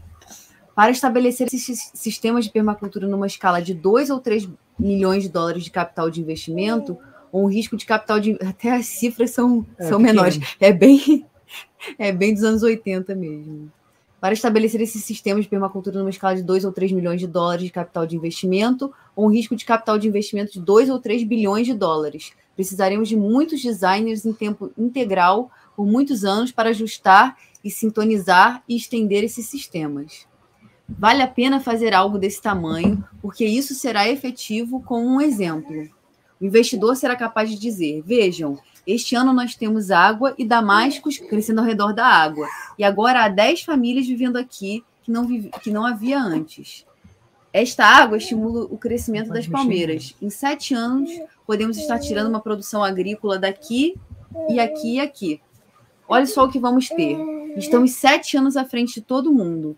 É um negócio de 25 mil litros por hectare todo ano, com 200 hectares desses. Qual o valor disso comparado com um litro de gasolina? Você tem um negócio de 12.500 dólares por hectare. Tá? Então, 200 hectares disso é uma proposta de 2,5 milhões de dólares. E há milhares de hectares disso. Milhares de hectares que atualmente não têm nada sobre si, exceto pessoas famintas, um gadinho magro e alguns cachorros. Está propondo aí uma revolução, né? Da... Embora talvez seja possível mover 10, 20, 30 milhões de dólares em capital dentro de um mês ou dois, quem vai cuidar disso? Para esse tipo de coisa, você não quer uma pessoa inspirada e bem intencionada. Você quer alguém totalmente competente que sabe exatamente o que fazer. Então, estamos tentando treinar pessoas inspiradas a se tornarem competentes. Você não pode treinar pessoas competentes para se tornarem inspiradas, mas nós poderíamos também tentar fazer isso. Agora, há muitas. Então, eu acho que rapidinho, rapidinho. Eu acho importante essa, isso aí. É um outro, outro ponto, uma outra colocação muito interessante, né? Pessoas inspiradas, treinar pessoas inspiradas a serem competentes e treinar pessoas competentes a serem inspiradas. Então, mais uma vez, cara, a gente vê que não tem segregação no discurso dele, né? Ou seja, aquele cara que é super competente, super ali técnico, qualificado, ele precisa ter o quê? Visão, ele precisa ter inspiração para ir além da técnica, né? E a pessoa também que só tem inspiração, só tem visão, utopias, ideologias, ela precisa ser competente para tocar, né? Como ele disse ali, é, milhares de designers criando sistemas integrados, né? Que vão estar trabalhando em rede, estendendo esse sistema. Então, meu camarada, não dá para vir aqui ficar discutindo o sexo dos anjos se tem ou não tem aquecimento global, porque nós temos que falar de uma coisa palpável e real. Nós temos que. E aí o cara vai de, de, deixar de trabalhar comigo, porque às vezes eu estou falando uma coisa que ele acha que é uma teoria da conspiração, quando na real a gente está discutindo quantos pés de damasco nós vamos plantar em volta da água, né? E aí vamos ter visão e vamos ter é, inspiração e competência, competência e inspiração, né? Para além desse, dessas discussões que muitas vezes separam a gente e não fazem o que é mais importante, né? Que eu acho que qualquer pessoa que está aqui nesse canal é porque entende que existe uma coisa no planeta que precisa ser feita agora. Eu acho que essa coisa da inspiração e da competência juntos, sabe? Tem muita gente inspirada que tem que ser competente, muita gente competente que tem que começar a se inspirar um pouco mais. Isso aí, Beto. Perfeito. Agora, há muitas, muitas dessas propostas que são de grande interesse para mim. Há grandes áreas de terras abandonadas, de desertos, e todas têm grande potencial de produção. No deserto australiano, terras podem ser compradas talvez por 120 dólares para 700 milhas quadradas ou 120 mil dólares para 700 milhas quadradas ou 200 mil dólares para mil milhas quadradas. Em tais áreas, pode haver 500 milhas de rios intermitentes, cujas margens são excelentes para tâmaras, sem nada mais. Aqui também, uma enorme produção de açúcares. E isso ainda deixa a maior parte de sua área realmente intocada. Ao mesmo tempo, uma parte igual do capital de investimento deveria ser direcionada ao uso de energia. Você sabe o que nós precisamos nos desertos? Precisamos de transporte movido a vento. Poderíamos velejar qualquer deserto em veículos de carga grandes, inclusive. Tudo o que precisamos é uma faixa de 30 metros de largura que é semeada. Todos os desertos têm ventos constantes de 20 a 25 km por hora soprando o tempo todo, e cargas enormes poderiam ser transportadas através do deserto e direto para a costa, utilizando a energia dos ventos. Tudo produzido no deserto é armazenado automaticamente, preservado por desidratação. Então, ao mesmo tempo que estarão desenvolvimento a produção de tâmaras, queremos que desenvolvam a tecnologia que cortará o tanque do motor a diesel de 3 mil litros e a estrada e o caminhão. Essas coisas consomem muito mais energia que o necessário. Não estou preocupado se o investidor vai dobrar seu dinheiro desde que nós possamos continuar fazendo o que estamos fazendo, desde que eles deixem para trás um enorme número de pessoas encarregadas da Terra. No fim, você vê, o que se tem são níveis de função. Tudo o que o investidor compra é o produto no qual ele está interessado. O resto é daquelas pessoas. Isso é tudo em que o investidor está interessado quando investe em um poço de petróleo, só o óleo. O modo mais barato de se lucrar com uma floresta pode ser entrar lá e cortá-la e ir embora. Isso está acontecendo. Está acontecendo porque as pessoas não estão convencidas que tal procedimento é uma ação mortal. Então, informação torna-se vital. É necessário acabar com isso.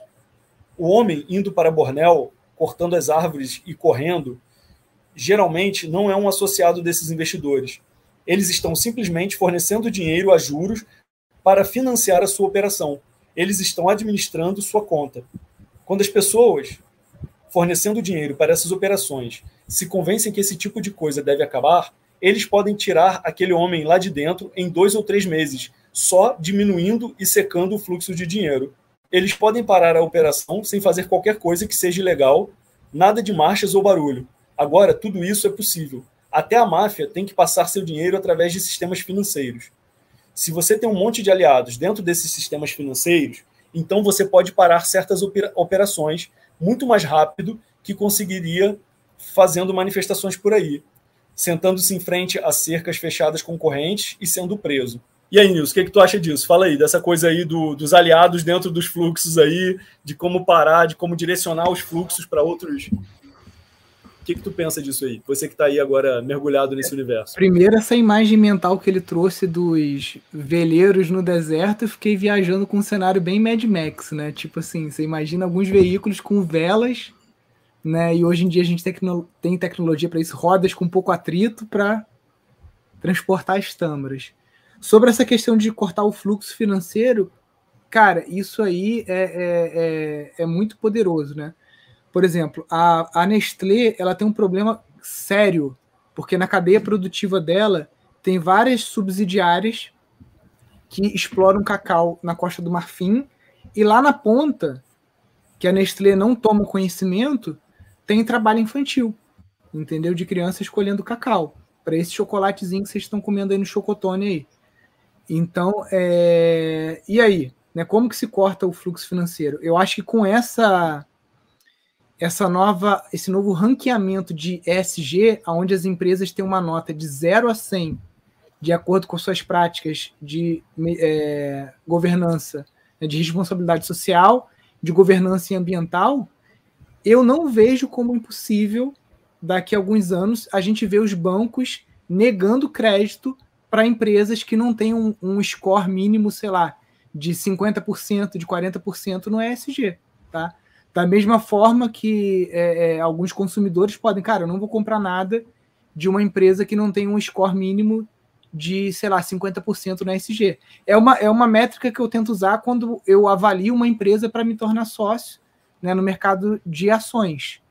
Então, é, é, as empresas de tecnologia geralmente têm um grau muito alto de ESG, porque as empresas de tecnologia têm uma visão muito fora da casinha, né? Então você vê lá na Google o cara é, andando de bicicleta dentro do escritório, você tem uma diversidade de pessoas de cores, raças, credos, tudo que você imaginar, né? Essas empresas vêm muito, prezam muito por uma política de diversidade, inclusive na diretoria, né? A diretoria tem uma pessoa de origem asiática, tem uma pessoa de origem afrodescendente, tem uma pessoa de origem, é, é, enfim, né? Tem uma boa representatividade ali no board. E isso é um dos termômetros que eu uso para selecionar ações lá para a carteira do, do investidor consciente, né? E da mesma forma que eu estou fazendo isso, vários investidores grandes, peixes grandes, né, tubarão, também está olhando ESG e está falando, cara, não vou mais ficar comprando ações ou colocando dinheiro em empresas que têm um, um ESG baixo. As empresas vão ter que correr atrás de se adequar, senão elas vão perder, e é isso que falou, cara, vai, vai secando o fluxo para elas. E essa coisa também, eu acho, né, da mudança do perfil do investidor hoje, né? com toda essa questão aí hoje do da própria cultura digital, né, do que isso está trazendo, não só das criptomoedas, enfim, mas desse é, é, nunca se falou tanto do mercado financeiro, nunca se falou tanto investimento, né? Pelo menos assim, quem está muito na internet, aí o tempo todo vendo algum anúncio de algum, né, de alguma consultoria, de alguma coisa. Então assim, eu acho que o perfil também hoje das pessoas que estão direcionando, né, investimentos mudou. Eu acho que tem uma geração muito nova, né, que já traz um outro entendimento também de muita coisa e que se está bem assessorado e vê lucratividade, rentabilidade, por exemplo, ao investir em, em empreendimentos ou em empresas ou atividades sustentáveis, o cara vai atrás do lucro, né? Porque quem está na, na, na, no jogo aí, na roleta, está querendo ganhar, né? E se o cara vê que ele pode ganhar muito mais com o que está preservando ao invés do que está destruindo, é, eu acho que é óbvio que ele vai optar pelo que está preservando. E aí cabe a quem está né, desenvolvendo atividades né, de, de, de, regeneração, de conservação planetária, de, né, de sustentabilidade, também é, conseguir né, ter esse approach aí com quem tem a grana para investir, né? Sim. E aí aqui então ele continua, né? Põe meus chinelos debaixo da cama. Alguns de nós achamos tudo isso enormemente aterrorizante. Isso pode meter uma pessoa em condições às quais está totalmente desacostumado você está 28 andares acima do chão. Todo mundo vestido elegante e correndo em todas as direções, falando de milhões de dólares como se fossem meros centavos. O mordomo me perguntou se eu queria que arrumasse minhas roupas. Eu disse: legal, põe meus chinelos embaixo da cama. Esse é o tipo de coisa que está acontecendo. Você tem aviões particulares te levando e te trazendo. Eu queria dar uma olhada numas palmeiras. O avião me levou voando vale acima aterrizou para eu poder coletar algumas sementes e me trouxe de volta. Você pode se ligar a qualquer multinacional. Essas pessoas têm que comprar o que estamos fazendo, têm que ficar excitadas com esse tipo de coisa, convencidas que é uma boa coisa. A beleza disso tudo é que nós temos um sistema estabelecido pelo qual podemos nos ligar a qualquer multinacional. Agora, você pode usar metodologias amadoras que não funcionam e não terá alcance nenhum. Ou você pode usar uma metodologia que eles conhecem bem e que serve as operações financeiras e de transferência de dinheiro deles extraordinariamente bem. Isso significa dinheiro grande para operações ali na Índia. Os benefícios secundários dessas operações eles podem repassar para o povo da Índia. Né? É, eu acho que esses dois últimos parágrafos né, ele traz muito, primeiro, é, a facilidade que esse dinheiro traz deles resolverem as coisas muito rápido, né? Então, cara, você quer ir lá? Vamos pegar um avião agora e a gente vai lá e você vai coletar a amostra e, e vai fazer a coisa é, acontecer. E ele traz também né, que a permacultura é um sistema, né? Então, é, é um sistema que hackeia o outro sistema. Fala aqui da, da, da, importância de você não ser um amador, né? Você tem que ser profissional. A permacultura ela vem trabalhar com design numa escala científica, não é nada Haribo nesse ponto, né, sem que, dizer que Haribo é pejorativo, mas é uma coisa totalmente científica, né? E é, de repassar o, o dinheiro para o povo da Índia, né? Inclusive, até mesmo algumas escolas liberais, né? Até a própria escola de, de Chicago lá que o Guedes usa é, como base, diferente da escola austríaca, fala numa renda mínima universal, que é uma coisa que o próprio Elon Musk tem falado muito, né? Então você tem o, o, o a inclusão do povo que está sendo impactado por aquele empreendimento, né? E eles são inclusos como trabalhadores, como fornecedores em toda aquela escala. E quem não consegue se coligar a isso, você tem ali até talvez uma renda mínima para universal para é, é, introduzir tudo que, que o capitalismo quer, né? Como ferramenta é que todo mundo seja consumidor. Né? Quem não é consumidor não interessa para eles. Então tem se falado muito desse tipo de distribuição também, né? E lógico, desse impacto que essas operações geram diretamente nessas comunidades mais pobres. Aí, vou deixar você ler essa parte, Beto, que você falou que era a tua parte favorita aí do texto. O mundo é feito de dois tipos de gente que eu aprovo. Há pessoas que ficam em casa e cuidam de sua casa. Eu aprovo essas pessoas. E há aqueles que balançam o mundo. Eu aprovo esses também. O que estamos tratando aqui são dos balançadores do mundo. Eu acho isso fantástico, porque isso chama a gente a uma responsabilidade aqui de, primeiro, o que ele está falando nesse texto todo é a gente precisa se multiplicar. E a gente precisa se multiplicar com competência e com inspiração. Né? Assim, eu estou trazendo tópicos aqui do texto, ou seja, nós precisamos de muitos designers em permacultura, nós precisamos de pessoas criativas e que saibam fazer. E para isso a gente precisa realmente se aprofundar e estudar a permacultura, estudar a metodologia de design, estudar todas as áreas que afins, sabe? E parar de ficar vivendo um fetiche da permacultura, de que eu vou criar minha ilha de felicidade e que tá tudo bem, porque assim, a gente precisa balançar o mundo, ou seja, a gente precisa ir para o diálogo, mas precisa ir para o diálogo de maneira qualificada. A gente precisa entender como o jogo funciona para poder interferir no jogo, ao invés de se marginalizar, né, de, de se é, retirar do jogo e ficar latindo para a roda do carro, sabe? Eu acho que assim, é, a, a, grande questão é essa, sabe? Assim, a gente precisa parar de latir para a roda do carro, entender como que esse carro funciona e falar, olha só, esse carro pode rodar com biocombustível, esse carro pode rodar com, sabe, com outras coisas. Assim, a gente pode construir um carro movido a vento no deserto, né? Mas a gente entende o que é a logística, a gente entende o que é o carro, a gente entende o que é o deserto e a gente tem um pensamento sistêmico. Então eu acho essa parte do texto muito fundamental nesse sentido, que é muito legal você cuidar do seu quintal, você cuidar da sua casa. O próprio David Holmgren, lá nos é, Princípios da Permacultura, né, lá naquele livro dele, ele fala isso, ele fala é, que a permacultura ela começa no nível pessoal local mas depois ela vai para o nível social global, né? Então, assim, claro que quando você se aproxima, muita gente se aproxima da permacultura, pensando no seu estilo de vida, pensando né, na, na sua qualidade de vida, no outro modelo ali de, de, de desenho do, da sua propriedade rural, do seu quintal, e eu acho isso fantástico. É como ele fala, eu acho legal quem fica em casa e cuida de casa, mas a permacultura não é só isso. Então vamos parar de ficar é, tacando pedra nos coleguinhas que estão a fim de balançar o mundo, né? Assim, vamos entender que a permacultura pode é ir para além né, da, dessa coisa do, do, nível pessoal e local, né? E que ela também vai dialogar com o social e o global. E para isso a gente tem que ter competência e visão. Olha lá, isso também é muito legal, essa parte aí. Pode, pode continuar. Não devemos ficar correndo o mundo afora fazendo coisas tolas. Devemos nos concentrar de forma que em dois anos, quando você olhar para o globo, verá o que estamos fazendo ali e parecerá que um monte de núcleos estão se juntando todo mundo se juntará nisso. Aqui é uma visão bastante utópica dele, né, mas é muito legal, inspiradora. Os financiadores se juntarão, as pessoas ocupando as áreas se juntarão, nós estaremos curtindo isso, isso tudo. Me parece que é nesse sentido que muitos de nós devemos nos direcionar, se nós tivermos qualquer capacidade. Há essas operações muito grandes de criação de gado e ovelhas, sendo dificilmente econômicas, elas são baratas. As pessoas que começaram essas fazendas obtiveram essas terras a troco de nada ou pagaram centavos por hectare. Ele deve estar falando provavelmente de uma realidade muito lá da Austrália, né, nesse momento. Eles encheram o local com gado meio selvagem. A grama sumiu, pisoteada chão adentro.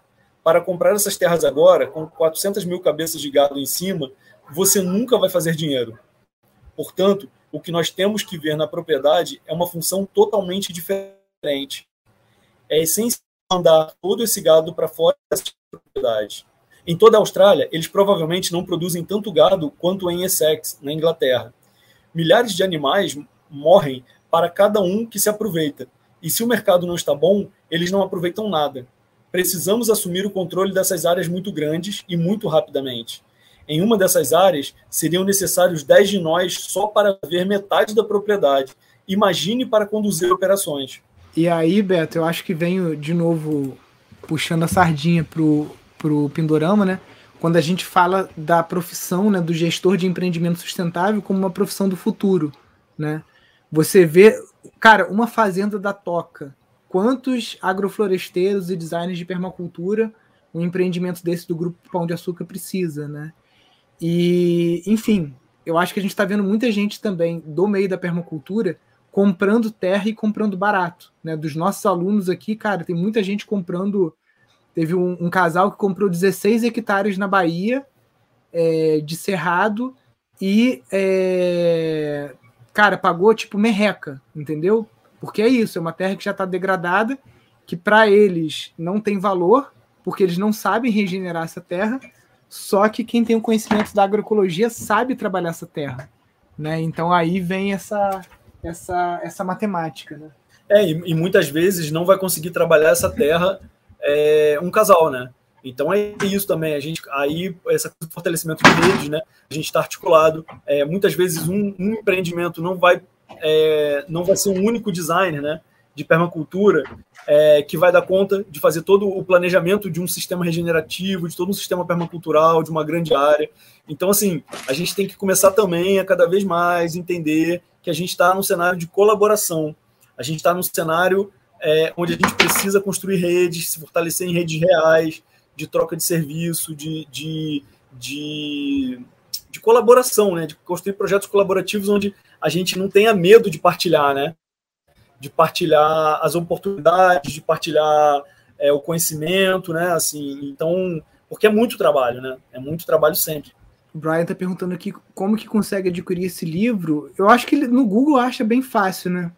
É um link que está disponível na internet aí. É, a gente pode pensar uma forma de, de, deixar esse link em algum lugar e aí todo mundo entra lá e Deixar aqui na. Voltem, voltem aqui no vídeo depois, que eu vou botar na descrição do vídeo aquele vídeo do YouTube. Tá tudo descrito lá no material, como você pode usar ele, e é um material que está sendo mesmo distribuído gratuitamente, enfim. Então, é, são 15 panfletos, né, no formato de um PDF, tá num PDF, são 15 panfletos, onde ele fala de vários cenários possíveis para aplicação da permacultura e, enfim, um pouco de técnica e tal. É bem interessante esse material. Show. E aqui eu acho que. PDC de 1980. Parte, né? Olha, isso eu acho fantástico também, cara. Isso eu acho assim. É, nunca foi tão atual, né? Mostre que é possível. Nosso trabalho é fazer resoluções em conflitos, organizar encontros sociais entre pessoas que têm ideias e habilidades e pessoas que têm o poder para mover as coisas.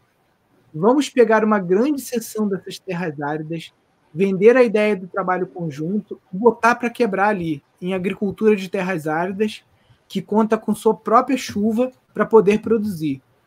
Mostre que pode ser feito. Então teremos feito uma boa coisa. Nós lhe damos todo o seu dinheiro de volta. Eles têm boas propriedades que nós melhoramos substancialmente. E nós temos pessoas bem felizes por todo lugar desempenhando funções. Tenho dois aborígenes australianos que são excelentes na lida de viveiros no deserto. Esse é o tipo de consultores que queremos nesses trabalhos. Então, eu acho que ele, ele encerra aqui com uma chave de ouro né? É... Primeiro, falando que o papel nosso aqui como permacultor é da comunicação não violenta e da resolução de conflito, né? E com isso, a gente abre o espaço, o diálogo, para que as pessoas que têm o poder de mover o mundo, né, que têm aí seus bilhões de dólares e conseguem implementar essas coisas assim, né, é, para que elas possam entender a importância disso né, de um ponto de vista social, econômico né, e ambiental. E aí não é, é, é, é, colocando elas no antagonismo, né, mas trazendo elas e aí conseguindo chegar ao ponto, né, como eu falei lá daquele exemplo anterior, né, que a Amazônia é, só do açaí tem um potencial econômico de trazer um superávit para o Brasil de 35 bilhões de dólares, né, você imagina quantas etnias indígenas podem é, é, é, trazer é, receitas e produtos e usos medicinais do açaí de outras plantas que estão ali na Amazônia, né? E que são esses os consultores que o Bill Mollison quer, né? São as populações tradicionais que vivem da floresta, que vivem no, nesses biomas árido, semiárido, né? E que sabem manejar muito bem essas paisagens. É, eu acho isso fantástico, né, cara? Porque é exatamente a palavra que ele que ele fala, né, cara? Botar os caras como consultores, né? Então a galera tem mania de querer ir dar consultoria pros caras, né, velho? Tipo assim, a galera quer ir dar consultoria lá pro, é, pro, pro quilombola, quer ir dar consultoria para as populações tradicionais, pro ribeirinho. Cara, e, e quando é que vamos botar esses caras para serem os consultores da regeneração, né? Assim, eu acho que essa é uma ponte importantíssima, né, que, que os permacultores têm que fazer, agregar essa galera como consultor nos projetos de design, sabe, escutar essa galera, aprender com esses mestres, trazer essa galera para dentro, valorizar esse conhecimento. E essa parte ali que você já falou, né, cara, da mediação, da, da pô, estabelecer lugares onde a gente possa dialogar, onde a gente possa realmente promover encontros, onde, onde quem tem dinheiro, né, para investir e quem tem as soluções e quem tem o conhecimento, enfim, então, tipo, é, a gente criar esse, esses arranjos, né, que vai gerar desenvolvimento para todo mundo. Show de bola, galera. Eu acho que é isso. Não sei se Beto tem alguma consideração final. É, eu acho que a consideração final é essa, sabe? Assim, o, o grande, o que eu achei o, o, grande, a grande sacada desse texto é essa visão de, da gente, cara, construir pontes, sabe, cara, construir pontes de diálogo, é, de que você vê lá em 81 ele estava falando, nós, nós temos aí dois anos, dez anos, ele usa uma né, tipo um tempo ali bem curto, dizendo que a gente tem um desafio muito curto e a gente precisa de uma soma vultuosa de recursos para poder, é, ainda com a nossa metodologia que otimiza recursos, a gente precisa de somas vultuosas de recursos para dar conta da, da questão em escala planetária, né, para a gente gerar esse, como ele vai falando, esses sistemas que vão né, se conectando, conectando, vendo esse tecido né, permacultural se construindo. Então, eu acho que é isso. Assim, acho que a grande lição, a consideração final que fica para mim é, é essa de que a gente precisa de diálogo, é, que a gente precisa quebrar tabus dentro da própria permacultura, quebrar tabus é, que, que estão estabelecidos principalmente nesse viés, nesse olhar sobre economia, sobre dinheiro, é, essa questão de que, tipo, ah, nós também somos os, os, únicos detentores das soluções, não, as comunidades tradicionais estão aí mostrando, e eles têm que ser. Eu acho que a gente tem que parar também de colocar essa galera como só como coadjuvante nos projetos, sabe? Assim, porque aí a gente está falando de desenvolvimento socioeconômico real para as comunidades tradicionais, né? Assim, é... então eu acho que ele traz uma responsabilidade enorme para o papel do designer, do design permacultura. Eu acho que isso é mais do que nunca é um campo aberto gigantesco de trabalho, então para todo mundo. É, fico muito feliz da gente ter ficado aqui essa uma hora e quase duas horas aqui falando sobre sobre esse tema. A gente segue aberto sempre, né, para estar tá dialogando, para estar tá construindo pontes, e é isso. Show de bola, galera. Foi muito bom estar com vocês aqui, né? Agradeço vocês terem ficado aí até o final da live. A gente vai disponibilizar esse texto, eu vou colocar ele em vários locais. Vou colocar lá no Telegram, como o pessoal pediu. Vou colocar ele lá no meu stories lá também, aqui em nilsondias.oficial no Instagram, tá? Então vou colocar em dois locais, Telegram e aqui no, no Instagram. E quem quiser seguir, né, eu tenho falado muito sobre finanças e toda essa parte de investimentos conscientes lá no meu perfil. Eu mudei totalmente o, o, o objetivo lá do meu perfil nesses últimos três meses, né? Tô falando muito disso. Quem tiver interesse, vai seguindo lá, que tem boas, boas dicas lá para quem quer investir de forma consciente, abrir diálogo e também ser financiador dessas boas é, iniciativas que estão surgindo por aí. E essa parte final, cara, dele, eu acho é, é, é isso, cara. É, é a coisa já está acontecendo, já está ganhando escala. O Pindorama já está com mais de 2 mil alunos no curso de gestão de empreendimentos sustentáveis. Então, só o nosso instituto, né, que é um dos principais do Brasil, é, nesses últimos dois, três anos aí, está com formando aí 2 mil designers em permacultura com visão de negócios, né? Que o, o Pindorama ele é pioneiro nisso. O nosso curso de permacultura é o único que coloca a pétala da permacultura lá de educação, de economia e finanças como uma mola propulsora, né? Já que todos os outros cursos ficam muito só em cima de agrofloresta, bioconstrução e teoria, o nosso vai para a prática para mostrar como que a permacultura pode fomentar empreendimentos sustentáveis. E através desses empreendimentos a gente gerar impacto positivo nas nossas vidas, né? Porque eu acho que todo mundo quer evoluir e evoluir financeiramente não tem nada de errado. Eu acho que isso é um tabu muito católico cristão que tem na nossa no nosso país, em outros países é completamente diferente, onde você tem uma formação judaica ou enfim de outras outras é, é, dogmas, né?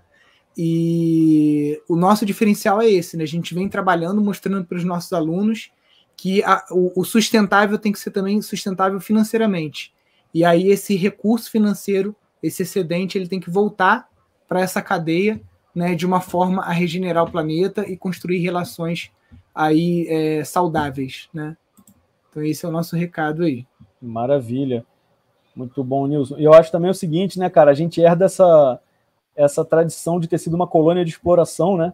E, e, onde muitas riquezas foram construídas em cima de, de coisas que não são realmente muito legais. Então, durante muito tempo, aqui no Brasil se criou a, a, cultura, né, de que as pessoas prosperarem, elas estão fazendo algo errado, elas estão fazendo algo destrutivo, e eu acho que é tempo de virar essa chave aí também, né?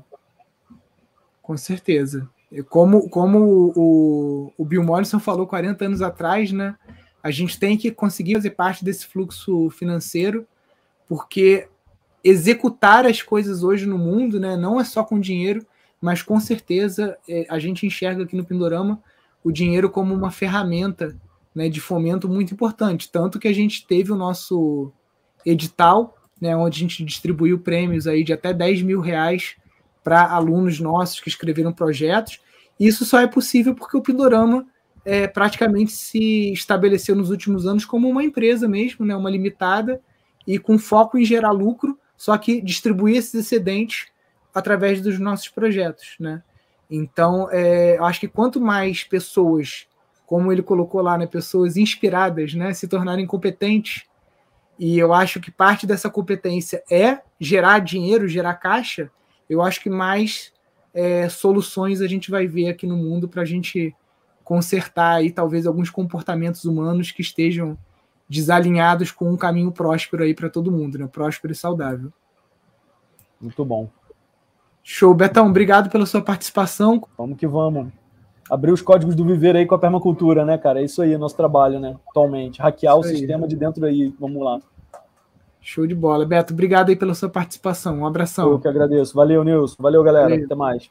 Pessoal, muito obrigado aí pela participação de vocês. Fiquem com Deus. Até mais. Um grande abraço. Valeu.